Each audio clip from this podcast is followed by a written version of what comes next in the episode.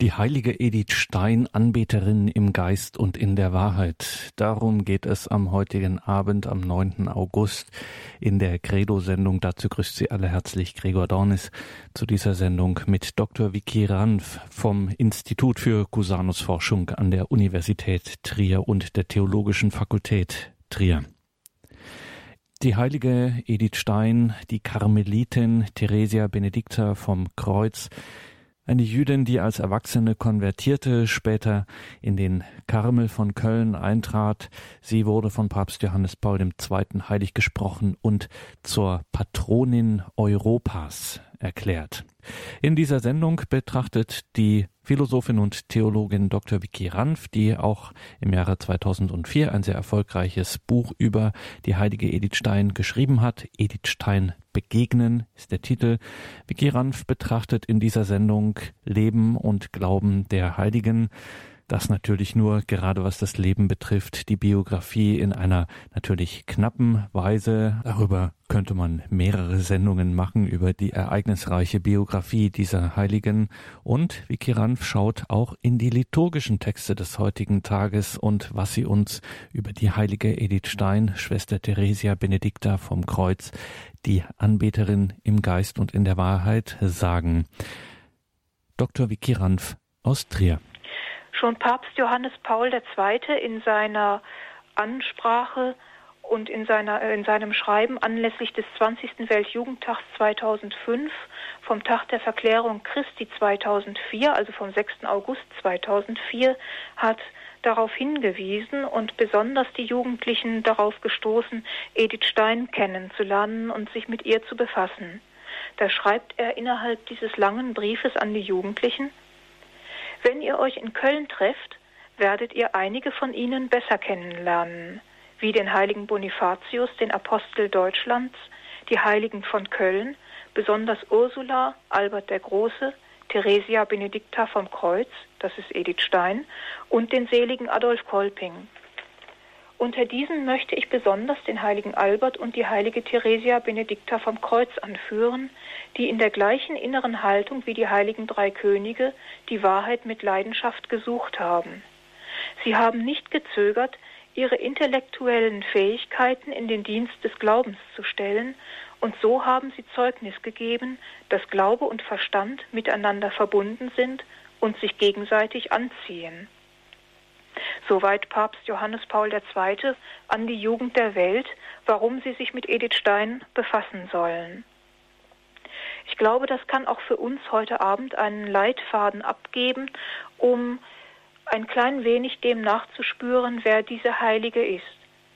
Wir haben in der Anmoderation schon gehört, dass wir heute nur ganz auszugsweise uns mit der Lebensgeschichte Edith Steins beschäftigen können, da diese Lebensgeschichte so trotz der relativ kurzen Jahre, die sie nur zu leben hatte, so umfangreich, vielschichtig ist, dass eine gute halbe Stunde gar nicht ausreicht, diesen Lebenslauf wirklich richtig vorzustellen.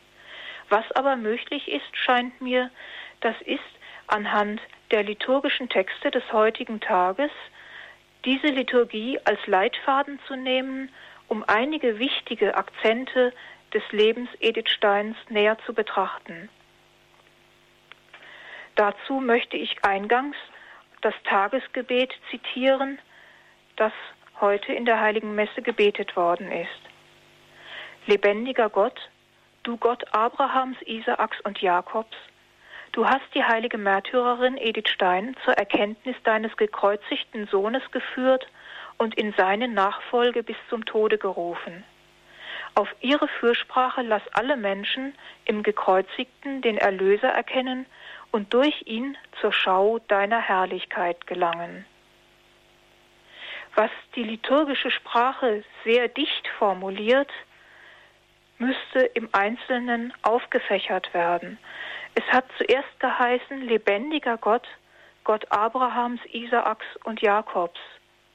Das ist also die Identität Gottes, wenn man das mal so formulieren will, in der ganzen Heilsgeschichte. Gott bleibt sich treu. Die Heilsgeschichte, die mit den Juden beginnt, in Abraham, Isaak und Jakob, wird weitergeführt von Gott in der Kirche durch Jesus Christus. Er ist der lebendige Gott, wie schon Jesus im Evangelium sagt, im Streitgespräch mit den Pharisäern, mit den Sadduzäern an dieser Stelle bezüglich der Auferstehung, die ja von den Sadduzäern angezweifelt worden war. Gott ist kein Gott der Toten, sondern ein Gott der Lebendigen, der Lebenden. Er ist, wie wir beten, der Gott Abrahams, Isaaks und Jakobs, ein Gott der Lebenden. So argumentiert Jesus für die Auferstehung. Das wird hier aufgegriffen in diesem Tagesgebet, um zu illustrieren und deutlich zu machen, dass Gott derselbe und der Lebendige ist im Judentum und im Christentum. Das ist eine einzige Heilsgeschichte. Edith Stein nun hat dies erkannt im Laufe ihres Lebens und sie hat dies nicht nur erkannt, sondern sie hat auch Konsequenzen gezogen, hat sich nach eingehender Prüfung ihrer selbst und des christlichen Glaubens taufen lassen und hat in aller Konsequenz versucht, nach diesem neuen Glauben zu leben, den Messias anzunehmen und in dieser Konsequenz auch den Tod, der ja zunächst mal ein politisch motivierter Mord gewesen ist, seitens äh, der antisemitischen Ideologie des Nationalsozialismus. Edith Stein hat in ihrer Glaubenshaltung diesen Tod angenommen als Sühne ja, sie sagt für ihr Volk. Und das ist schon ein schwieriger Punkt, weil man fragen muss, wer ist das? Das ist zum einen das deutsche Volk, dem sie entstammt und das äh, durch diese Ideologie und äh, die totalitären äh, Verhältnisse der Politik dieser Zeit äh, in diese Situation geraten ist, die äh, politisch zu dieser Zeit herrschte. Das äh, lässt sich jetzt nicht im Einzelnen ausführen, wie Edith Stein äh, das deutet, aber sie nimmt offensichtlich stellvertretend auf sich, auch für Deutschland zu beten, dass in dieser Situation eine so grausame, den Juden gegenüber und vielen anderen äh, gegenüber ja auch eine so grausame Politik in Anführungsstrichen betreibt. Gleichzeitig ist aber auch unser Volk, für das Edith Stein äh, eintreten will, das jüdische Volk, das zum Glauben finden soll. Sie merken, ich zögere in der Formulierung. Das liegt daran, dass die christliche Tradition ja nicht einfach hin die Juden zum Christentum bekehren will, sondern wenn Sie den Römerbrief lesen, die Auseinandersetzung des Paulus mit dieser Frage, was ist mit den Juden, die Christus nicht angenommen haben, dass ein gemeinsamer Heilsweg am Ziel von Gott äh, vorgesehen ist, der Juden und Christen gleichermaßen zum Heil bringt, weil ja der Bund mit den Juden nicht aufgekündigt wurde.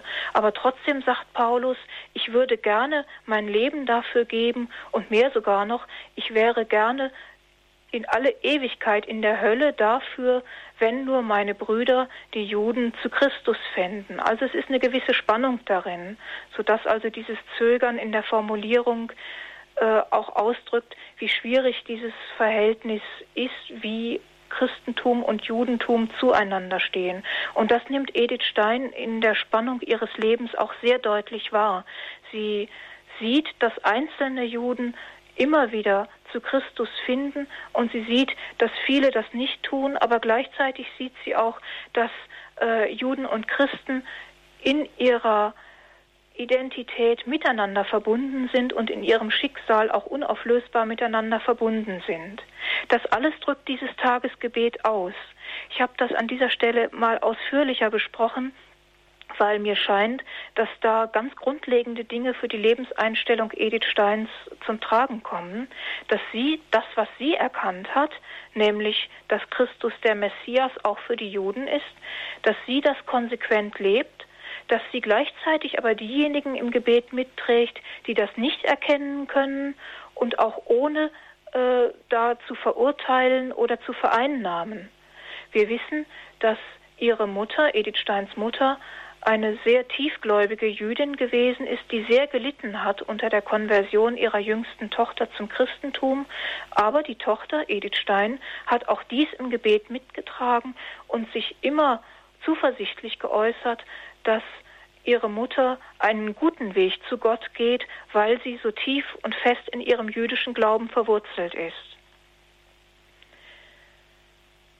Wir sind jetzt schon an einer Stelle, wo wir weit vorausgeblickt haben im Leben Edith Steins, nämlich auf das Lebensopfer, das ihr im Grunde abgerungen wird durch die politischen Verhältnisse, das sie aber zum Lebensopfer im Sinne des Martyriums macht, dadurch, dass sie es annimmt im Geiste Christi. Nun nochmal ganz zurück zum Anfang. Wir hatten also gesehen, sie ist im Jahr 1891 in Breslau in eine jüdische Familie hineingeboren, als jüngstes von elf Kindern und hat äh, als eine der ersten äh, Frauen überhaupt Abitur machen können in Breslau. Da hat es einige Umwege gegeben, die uns heute Abend nicht näher beschäftigen können. Sie hat dann ein sehr umfassendes Studium aufgenommen vornehmlich der Geschichte, der Germanistik, Latein und später auch Philosophie und Psychologie. Sie hat sich ein Dissertationsthema von einem Psychologieprofessor geben lassen, weil sie meinte, in der Psychologie ihre Lebensfragen klären zu können, die sich zusammenfassen lassen in der Frage, was ist der Mensch? Das war Edith Steins Frage während ihres Studiums. Was ist der Mensch? Und sie fragt sich schließlich, kann das sein, dass die Psychologie, die die Seele des Menschen leugnet und sich auf reine naturwissenschaftliche Experimente beschränkt, so hat sie Psychologie in ihrer Zeit erlebt, dass diese Wissenschaft wirklich alles sagt, was man über den Menschen sagen kann und das Tiefste sagt. Und genau das vermisst sie in der Psychologie, die Tiefe. Und so wendet sie sich stärker der Philosophie zu und findet in einer philosophischen Lektüre den Namen Edmund Husserl.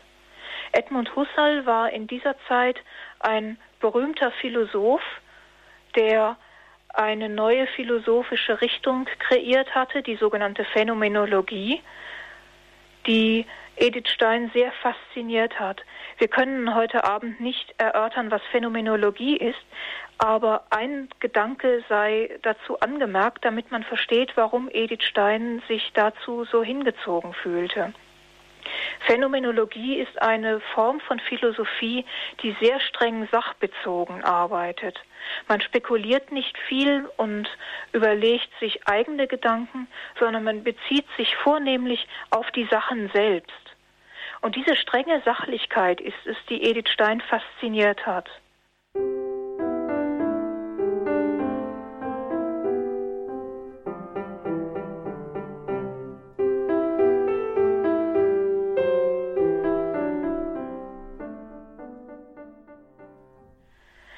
Edith Stein beschließt, ihren Studienort von Breslau nach Göttingen zu verlegen und bei Edmund Husserl, der in Göttingen lehrt, weiter zu studieren. Schließlich wird sie auch bei ihm eine Doktorarbeit schreiben, die sie weiterführen soll in der wissenschaftlichen Laufbahn. Aber wir haben schon wieder vorgegriffen. In der Kindheit war es zunächst so, dass Edith Stein ihre jüdischen Traditionen zusammen mit der Mutter und den Geschwistern, der Vater war sehr früh verstorben, zusammen mit der Mutter und den Geschwistern lebt, ganz selbstverständlich und unbefangen.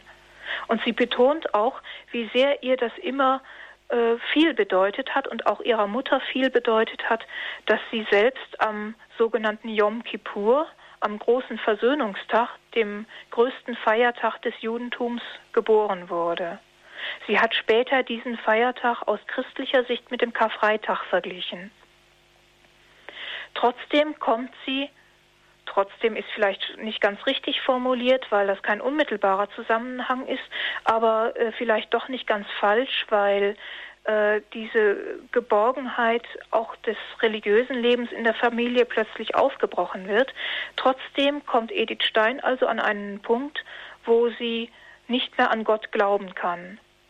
Und sie ist auch hier schon sehr konsequent und tut nicht so aus lauter Konvention, als würde sie weiterhin in den religiösen Traditionen und Geflogenheiten leben, sondern im Gegenteil, sie sagt, dass sie sich mit 14 Jahren aus freiem Entschluss das Beten abgewöhnt hat und bezeichnet sich von da an für etwa sieben bis acht Jahre als Atheistin.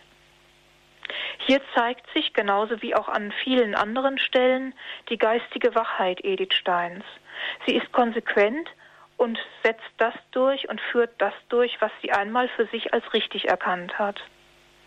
Auch im Studium verhält sie sich so. Sie ist eine eifrige Studentin, die nicht nur ihr Studienpensum bewältigt, sondern sich nebenbei politisch engagiert, vor allen Dingen für das Frauenwahlrecht und auch pädagogische und didaktische Arbeitsgruppen besucht und begründet selber sogar. Außerdem ist sie sehr gesellig. Sie ist also keine bloße Stubenhockerin, wie vielleicht mancher meinen könnte bei einem solchen Arbeitspensum, sondern sie hat viele menschliche Kontakte. Schließlich aber kommen doch auch Grenzerfahrungen. Bei allem Erfolg und bei aller Intensität dieser Lebensenergie in dieser Zeit des Studiums kommt sie an ihre Grenzen. Der Erste Weltkrieg fällt in ihre Studienzeit. Viele ihrer Kommilitonen und Freunde müssen in den Krieg ziehen und kommen nicht zurück. Sie selber übernimmt für einige Monate Lazarettdienst und arbeitet bis zur Erschöpfung. Darüber hinaus versucht sie gleichzeitig, ihr Staatsexamen zu machen und ihre Promotion voranzutreiben. Die Sinnsuche beschäftigt sie immer neu und immer mehr. Die Frage wird immer drängender, Wozu soll ich leben, wenn mit dem Tod alles aus ist, wenn Freunde und Bekannte einfach sterben in jungen Jahren? Soll das alles sein, nur für die Wissenschaft zu leben? Sie kommt schließlich in eine ziemlich schwere und große Krise, die sie zu einem regelrechten Zweifel am eigenen Lebensentwurf führt. Dazu kommt noch ein entscheidendes und einschneidendes Erlebnis. Einer ihrer besten Freunde, wenn man so sagen kann, kommt auch aus dem Krieg nicht zurück. Das ist Adolf Reinach, der Assistent Edmund Husserls, der ihr sehr viel geholfen hat, als sie Probleme mit dem Fortkommen in ihrer wissenschaftlichen Arbeit hat, der aber auch für sie so etwas wie ein väterlicher Freund geworden ist. Zusammen mit seiner Frau gehört er zu Edith Steins engsten Freunden in, in Göttingen. Adolf Reinach nun kommt auch aus dem Krieg nicht zurück. Und Edith Stein, die zu dieser Zeit schon ihre Doktorarbeit abgeschlossen hatte und Husserl nach Freiburg gefolgt war, der da einen Lehrstuhl übernommen hatte, wird von Husserl, ihrem philosophischen Lehrer, beauftragt, zum Tod des ehemaligen Assistenten Husserls nach Göttingen zu fahren und die Beerdigung äh, bei der Beerdigung dabei zu sein. Und Edith Stein, die ja zu dieser Zeit noch ungläubig ist, fürchtet sich vor der Begegnung mit den Hinterbliebenen, allem voran mit der Witwe des äh, Freundes, Anne Reinach. Frau Reinach aber ist diejenige, die schließlich Edith Stein trösten wird, was Edith Stein selber nicht erwartet hat. Sie meinte, die Witwe des Freundes trösten zu müssen und es kommt genau umgekehrt. Anne Reinach, die mit ihrem Mann einige Monate zuvor vom Judentum zum evangelischen Glauben gefunden hatte, ist diejenige, die Edith Stein mit ihrem Auferstehungsglauben stärkt. Und Edith Stein wird noch viele Jahre später sagen, das war das erste Mal, dass mir die Kraft des Kreuzes Christi aufleuchtete. Gleichzeitig hat sie, vielleicht schon einige Monate vorher, durch andere philosophische Vorlesungen zum ersten Mal seit langer Zeit wieder Kontakt mit religiösen Fragen. Hier zeigt sich die gute und glückliche Verbindung von Intellekt und Glauben, der sich bei Edith Stein abzeichnet. In dieser Phase noch der bloße Intellekt, noch kein Glaube, aber so, dass Edith Stein durch ihre philosophische Prägung fähig geworden ist, vorurteilslos auch auf religiöse Phänomene und religiöse Fragen zu sehen und nicht aus einer inneren Abwehrhaltung als Atheistin etwa diese Fragen zurückzustoßen, sondern im Gegenteil. Sie nimmt vorurteilsfrei das Phänomen Religion und Glauben wahr und interessiert sich dafür, was das ist. Und schließlich kann sie sogar in glaubenden Menschen erkennen, wie konkret diese Wirklichkeit werden kann und wie diese Wirklichkeit Religion sogar ja lebensfördernd sein kann, Krisen überwinden hilft. Das wird sie dann im weiteren Verlauf ihres Lebens erfahren. Zunächst ist sie neugierig geworden und beginnt christliche Autoren zu studieren. Wir wissen aus dieser Zeit, dass sie daran sehr interessiert war, Augustinus zu lesen. Sie hat Religionsphilosophen studiert, sie hat die Heilige Schrift gelesen, sie hat mystische Autoren studiert, wie etwa Teresa von Avila, aber auch, und das ist erstaunlich, sie hat in dieser Zeit, kurz vor ihrer Konversion, das Exerzitienbüchlein des heiligen Ignatius zur Hand genommen und hat sehr schnell gemerkt, dass man das nicht einfach nur lesen kann, sondern auch leben muss. Und prompt hat sie angefangen, noch als Atheistin, das ist das Erstaunliche, 30-tägige Exerzitien für sich alleine zu halten und ist aus diesen Exerzitien mit dem Entschluss hervorgekommen, katholisch werden zu wollen.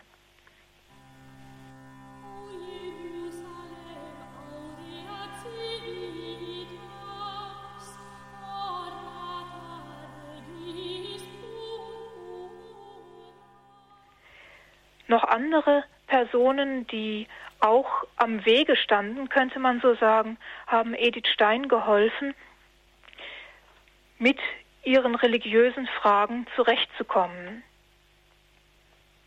Sie schreibt an einen Kommilitonen, mit dem sie gut befreundet war und lange im Briefkontakt gestanden hat, eigentlich über 20 Jahre hin. Da schreibt sie Folgendes im Oktober 1918.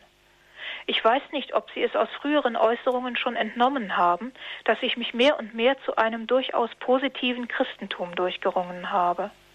Das hat mich mehr und mehr, das hat mich von dem Leben befreit, das mich niedergeworfen hatte und hat mir zugleich die Kraft gegeben, das Leben aufs Neue und dankbar wieder aufzunehmen. Von einer Wiedergeburt kann ich also in einem tiefsten Sinne sprechen.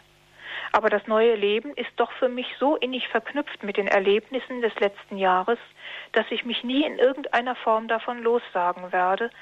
Sie werden immer lebendigste Gegenwart für mich sein. Nur kann ich darin kein Unglück mehr sehen, im Gegenteil. Sie gehören mit zu meinem wertvollsten Besitz. So schreibt sie an diesen Kommilitonen. Die schwierigen Erlebnisse, auf die sie hier anspielt, waren nicht nur der Tod Adolf Reinachs, von dem gerade schon die Rede war, sondern die Kriegserlebnisse überhaupt, ihre Berufssituation, nachdem sie nämlich vom verstorbenen Adolf Reinach die Assistentenstelle bei Edmund Husserl in Freiburg übernommen hatte und Schwierigkeiten in der Zusammenarbeit sich zeigten und zudem auch die Sinnkrise sich immer bemerkbarer machte. Und trotzdem kann sie im Rückblick sagen, nachdem diese Krise in etwa überwunden war, dass sie diese Erlebnisse nicht missen möchte, weil sie sie offensichtlich zum Glauben, wenn auch ganz neu, wieder zurückgeführt haben. Eine weitere Person, die Edith Stein sehr gut offensichtlich auf den Weg gebracht oder sie zumindest auf dem Weg begleitet hat, ist eine Freiburgerin, Philomene Steiger, die einige Jahre jünger war als Edith Stein, die damals, als die beiden sich begegneten, etwa Anfang 20 gewesen sein muss. Das war etwa in den Jahren 1917, 18, die in Freiburg ein Bekleidungsgeschäft führte und die offensichtlich sehr missionarisch eingestellt war. Diese nun hat mit Edith Stein Gespräche über Religion und speziell über das Christentum geführt. Im hohen Alter hat diese bekannte Edith Steins Philomene Steiger noch einmal zu Protokoll gegeben, was diese Gespräche beinhaltet haben. Also im Abstand von vielen Jahrzehnten, von etwa 60, 70 Jahren, hat sie zu Protokoll gegeben, wie damals miteinander gesprochen wurde. Und weil das so erstaunlich ist, wie diese Frau Edith Stein ans Christentum herangeführt hat, möchte ich auch daraus einige Abschnitte zitieren. Das ist also ein wörtliches Protokoll, was so mitgeschrieben worden ist. Aber sie hat gesagt zu mir, sagt Frau Steiger, sie hätte gar keine Beziehungen mehr gehabt zu ihrer jüdischen Religion. Und sie hätte sich auch mit niemandem mehr darüber unterhalten. Und sie hat gesagt, Fräulein Steiger, ich bin Atheistin. Das hat sie gerade so herausgesagt. Dann habe ich gesagt, nein, das sind Sie nicht, Fräulein Dr. Stein, das muss ich Ihnen jetzt sagen. Ich bin wohl fünf Jahre jünger als Sie, aber Sie sind keine Atheistin.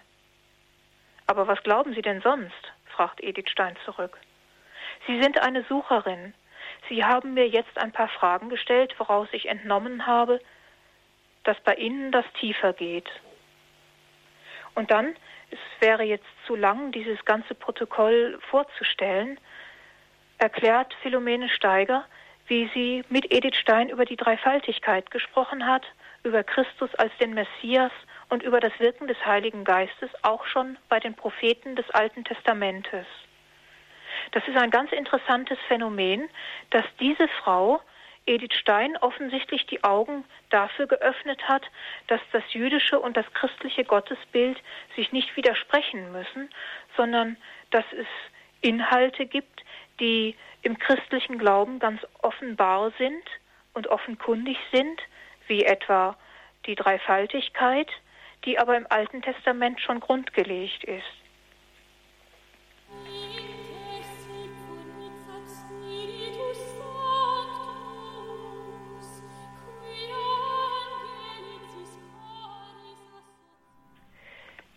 Ein weiterer Punkt oder ein Schwerpunkt des heutigen Abends soll sein, ganz kurz wenigstens abrisshaft an manchen Stellen der heutigen Tageslesungen aufzuhängen, wo bestimmte Lebensschwerpunkte Edith Steins gewesen sind. Wir hatten eingangs schon gehört das Zitat aus Johannes 4:24 Gott ist Geist und alle, die ihn anbeten, müssen im Geist und in der Wahrheit anbeten. Das ist der Schlussvers des heutigen Evangeliums und zugleich auch der Halleluja-Vers, der dadurch entsprechendes Gewicht enthält und empfängt. Ich kann nicht im Einzelnen jetzt eingehen auf die Frage der Anbetung, speziell sogar der eucharistischen Anbetung bei Edith Stein, aber es gibt immer wieder Motive, die aus diesem Evangelium hineinleuchten in das Leben Edith Steins und die wohl auch dazu geführt haben mögen, dass dieses Evangelium für den heutigen Tag ausgewählt worden ist. Zunächst heißt es im Evangelium heute.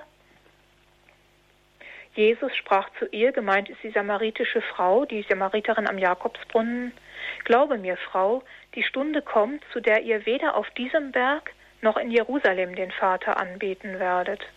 Ihr betet an, was ihr nicht kennt. Wir beten an, was wir kennen. Denn das Heil kommt von den Juden. Diese Erfahrung hat Edith Stein auch gemacht.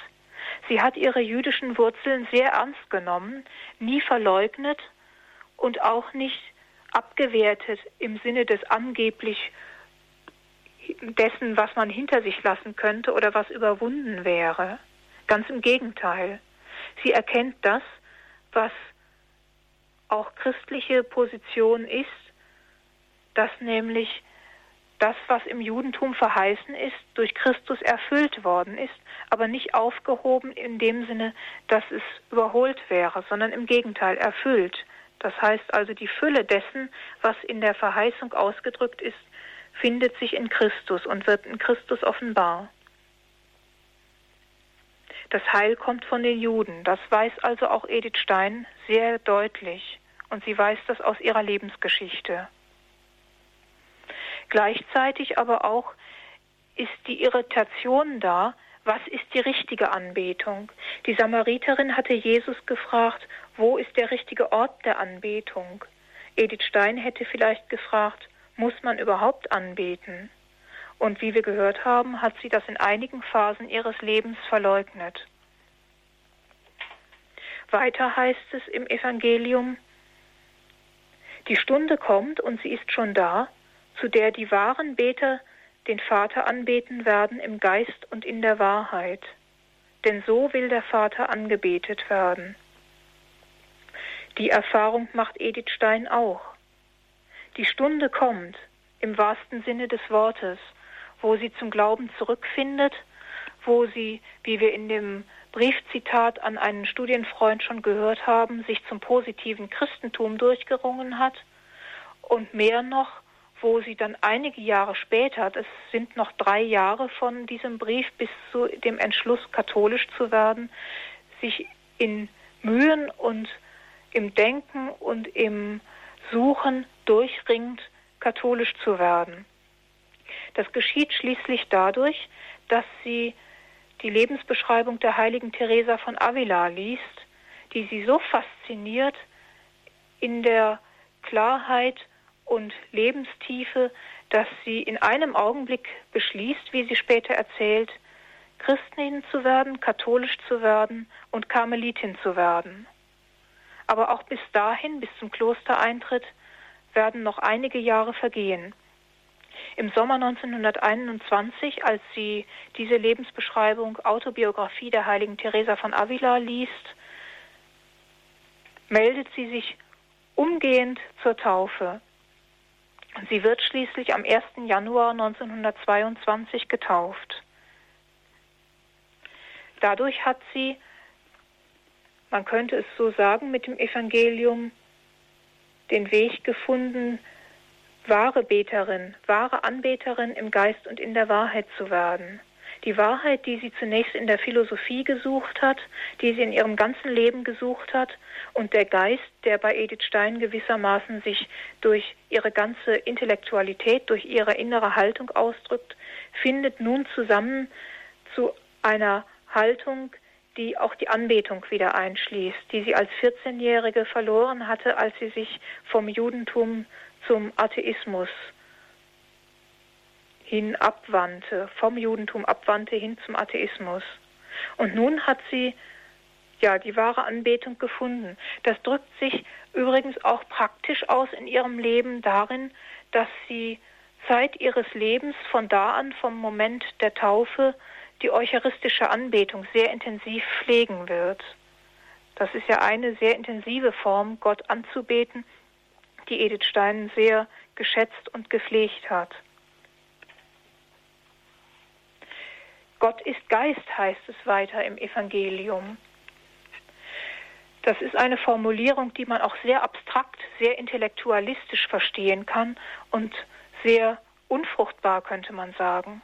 Edith Stein berichtet selber in ihrer Autobiografie aus dem Leben einer jüdischen Familie, dass sie noch während der Studentenzeit, als sie noch gar nicht sich zum Christentum durchgerungen hatte, einen Kommilitonen hatte, mit dem sie sehr viel zusammengearbeitet und studiert hat, von dem sie sagt, das sei der einzige gesetzestreue Jude gewesen, dem sie in ihrer Studienzeit begegnet sei. Und den hat sie eines Tages mal nach seinem Gottesbegriff gefragt. Und er hat ihr zur Antwort gegeben, Gott ist Geist. Und Edith Stein kommentiert diese Gottesdefinition, diesen Gottesbegriff ihres Kommilitonen. Das war für mich damals so, als ob mir jemand einen Stein statt Brot gegeben hätte. Sie empfindet diese Definition offensichtlich nicht als ansprechend, sondern als tot, als rein abstrakt, als gewissermaßen bloß philosophisch. Sie sucht aber einen lebendigen Gott.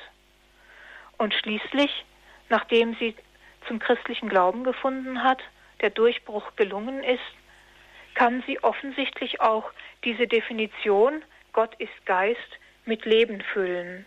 In dem Sinne, wie es hier heute unser Evangelium gesagt hat, im Schlussvers, Gott ist Geist und alle, die ihn anbeten, müssen ihn im Geist und in der Wahrheit anbeten.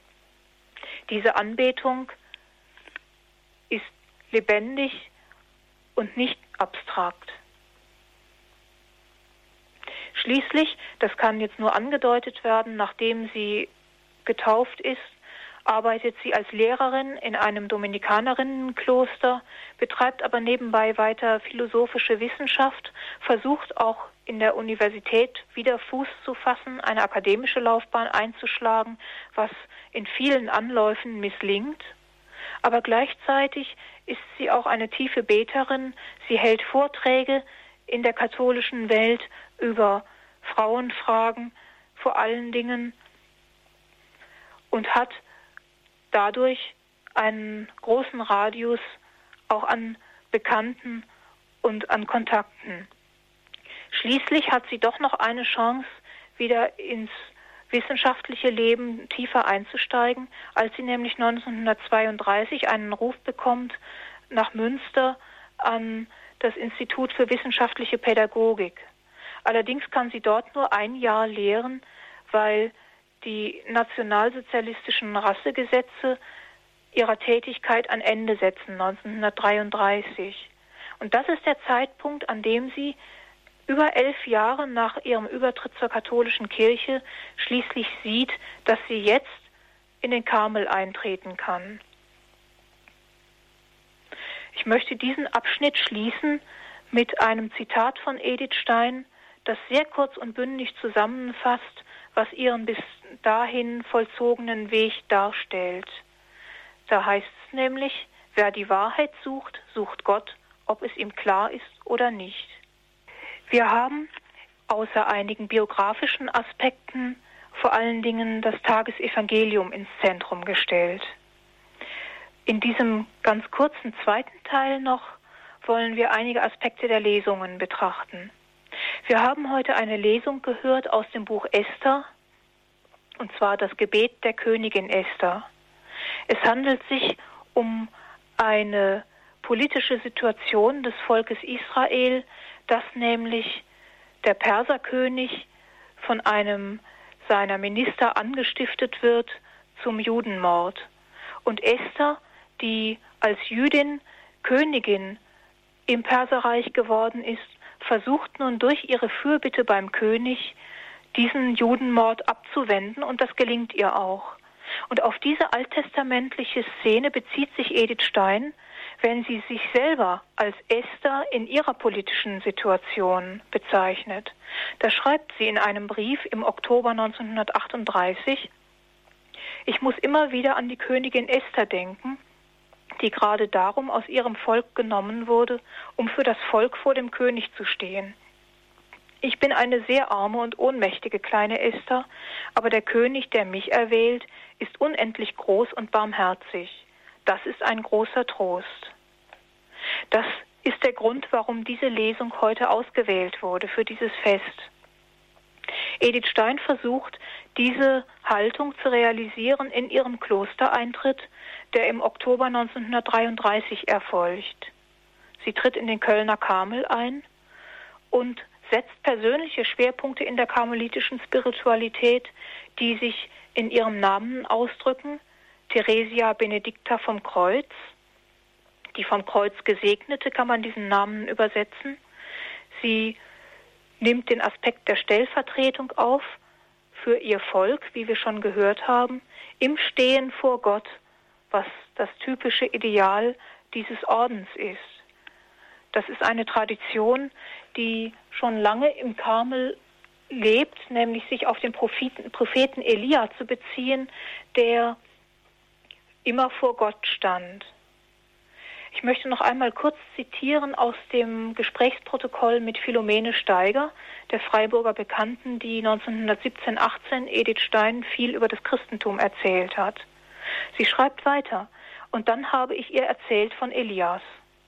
Edith Stein antwortete, aber wissen Sie, Fräulein Steiger, jetzt muss ich Ihnen etwas sagen. Sie sprechen immer vom Glauben. Ich möchte aber nicht glauben, ich möchte wissen.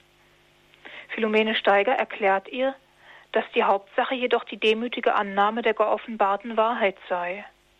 Dies habe Elias auf dem Weg zum Horeb vorgelebt, wo er eine Einsiedelei als Vorbild aller Karmelklöster begründet habe.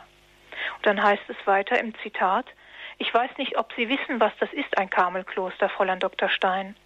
Und Elias war eigentlich der tiefste Begründer, denn der hat diese Einsamkeit gesucht und hat diese Verbundenheit mit Gott und mit dem Geist Gottes aus der Wüste oder aus der Einsamkeit wieder an die Menschen weitergegeben.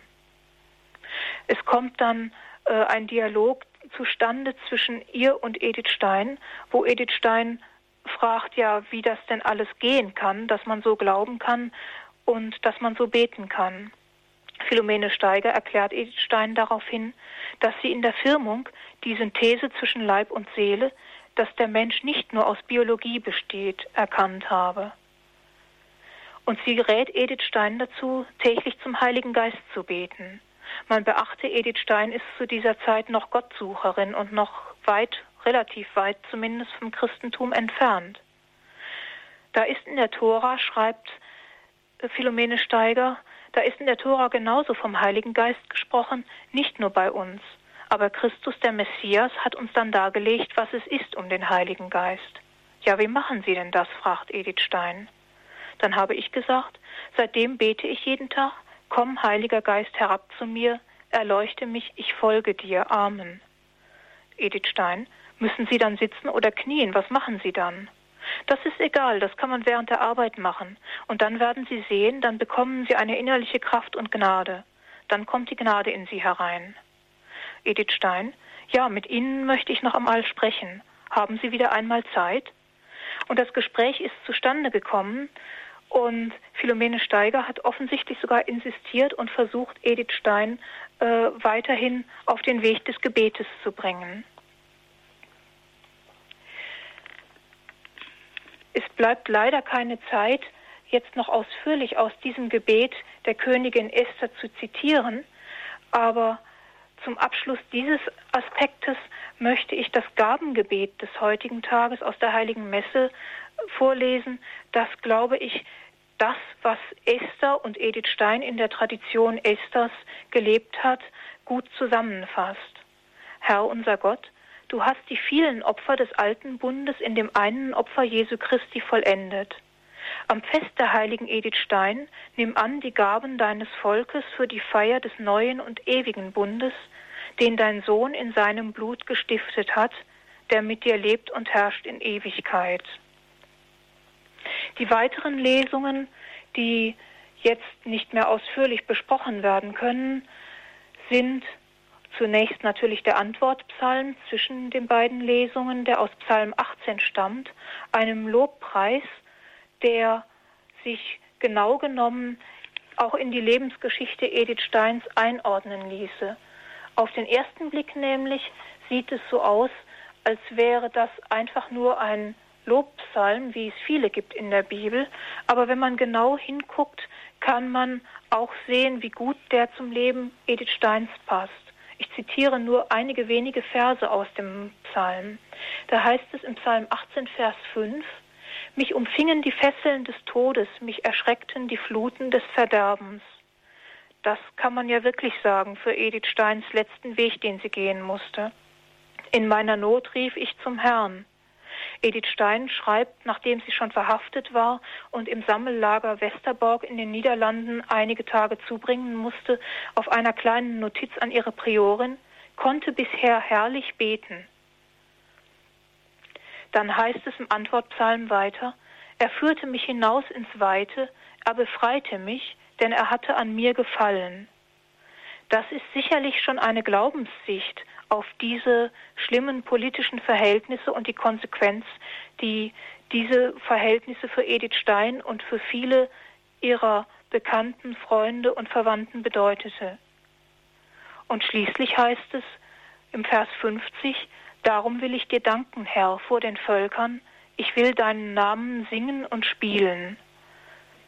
Da wird schon die Freude des Glaubens, die Zuversicht, auf das Heil Gottes bezogen deutlich. Trotz und in aller Dunkelheit ihres Schicksals kann Edith Stein auch gerade in ihren letzten Lebenswochen so beten. Sie wurde verhaftet, weil sich die holländischen Bischöfe nicht einschüchtern ließen von den Nazis, die abwenden wollten, dass ein Hirtenbrief gegen die Judenverfolgung verlesen wurde von allen Kanzeln in den niederländischen Kirchen. Die Bischöfe haben sich nicht einschüchtern lassen und als Racheakt wurden von den Nazis alle katholisch getauften Juden Hollands verhaftet und darunter auch Edith Stein und ihre leibliche Schwester Rosa. Aber sie hat offensichtlich bis zum Schluss, soweit wir wissen, an ihrem Gottvertrauen aus Gebet und Anbetung heraus festgehalten. Und so hat es auch in der zweiten Lesung geheißen aus dem Römerbrief, das ist der Schluss des Kapitels, dass es nämlich heißt, nichts kann uns trennen von der Liebe Christi. Und was da alles aufgezählt wird, Gefahr, Schwert, Hunger, Kälte, alles das kann uns nicht trennen von der Liebe Christi. Das ist die Position, die sie aufrechterhalten hat im Gebet, in der Anbetung. Sie hat zwischenzeitlich versucht, einen Fluchtversuch zu unternehmen, in einen Schweizer Kamel zu emigrieren, aber die Möglichkeit der Emigration kam leider zu spät, da war sie schon verhaftet. Das Gottvertrauen aus Gebet und Anbetung, das ihre letzte Lebenszeit besonders charakterisiert und auch sich darin ausdrückt, dass sie in einem Hingabeakt formuliert, dass sie ihr Leben einsetzen will für ihr Volk, zeigt sich dann auch unter dem Aspekt der Eucharistie. Und so heißt es, damit möchte ich dann schließen für heute, im Schlussgebet der heutigen Messe, Barmherziger Gott, bei der Gedenkfeier der heiligen Edith Stein haben wir die Frucht vom Baum des Kreuzes empfangen. Hilf uns durch die Kraft dieser Speise, dass wir uns als Christen in Treue bewähren, bis wir essen dürfen vom Baum des Lebens inmitten des Paradieses. Dieses Paradies, das Edith Stein gesucht hat in ihrer Wahrheitssuche und im Glauben schon wie ein Angeld empfangen hat, das ist das Ziel, auf das sie zugegangen ist. Und die Anbetung ist ein Aspekt gewesen, der sie dahin geführt hat. Ich danke für Ihre Aufmerksamkeit.